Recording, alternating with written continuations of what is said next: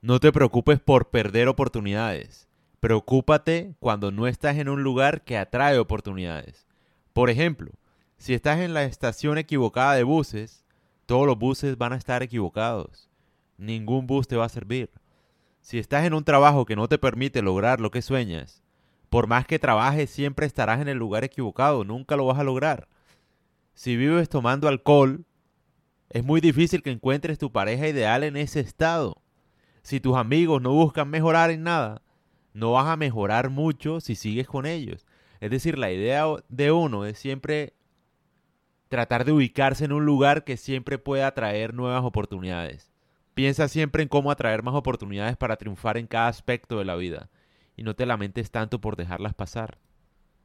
Además, es irónico, pero por ejemplo, si tú todo el tiempo te estás quejando de la oportunidad que perdiste, por muy maravillosa que sea, eso te inhibe irónicamente de encontrar nuevas oportunidades similares. Es una vaina que tienes que pensar, es decir, si tú quieres atraer oportunidades, tienes que dejar pasar las que ya pasaron. Literalmente, o sea, olvidarlas. Eh, ¿Te pudiste haber ganado la lotería? Sí, pero no te la ganaste. Sigue trabajando, monta una empresa de tal forma que no necesites ganarte la lotería para tener dinero, por ejemplo. Dejaste pasar un trabajo que se veía el trabajo ideal, el trabajo de tus sueños. Sigue construyendo tus habilidades, creando oportunidades por ti mismo, con lo que sabes, con lo que aprendes, para que puedas conseguir el trabajo que deseas, o montar tu propia empresa, o hacer lo que tú quieras. Pero, por ejemplo, el estado mental constantemente de arrepentirse uno de algo que pudo haber sido pero no fue, inhibe de nuevas oportunidades. Entonces tú lo que tienes que pensar es de qué manera yo puedo estar en un lugar donde siempre puedan ocurrir cosas buenas.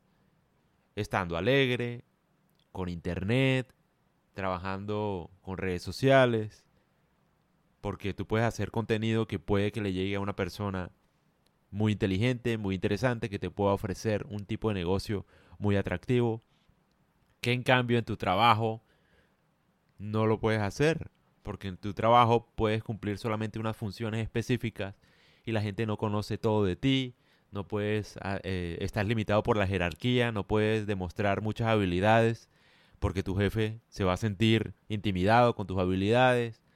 Entonces uno siempre debe estar pensando constantemente en, en cómo atraer grandes oportunidades. Y para mí, la mejor forma es con Internet sea un podcast, sea un video, sea creando contenido.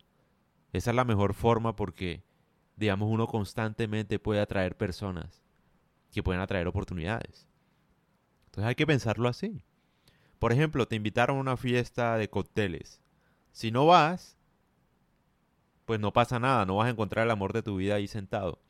Pero si vas, puede que sí, puede que allá esté el amor de tu vida con el que te vas a casar, con la que te vas a casar.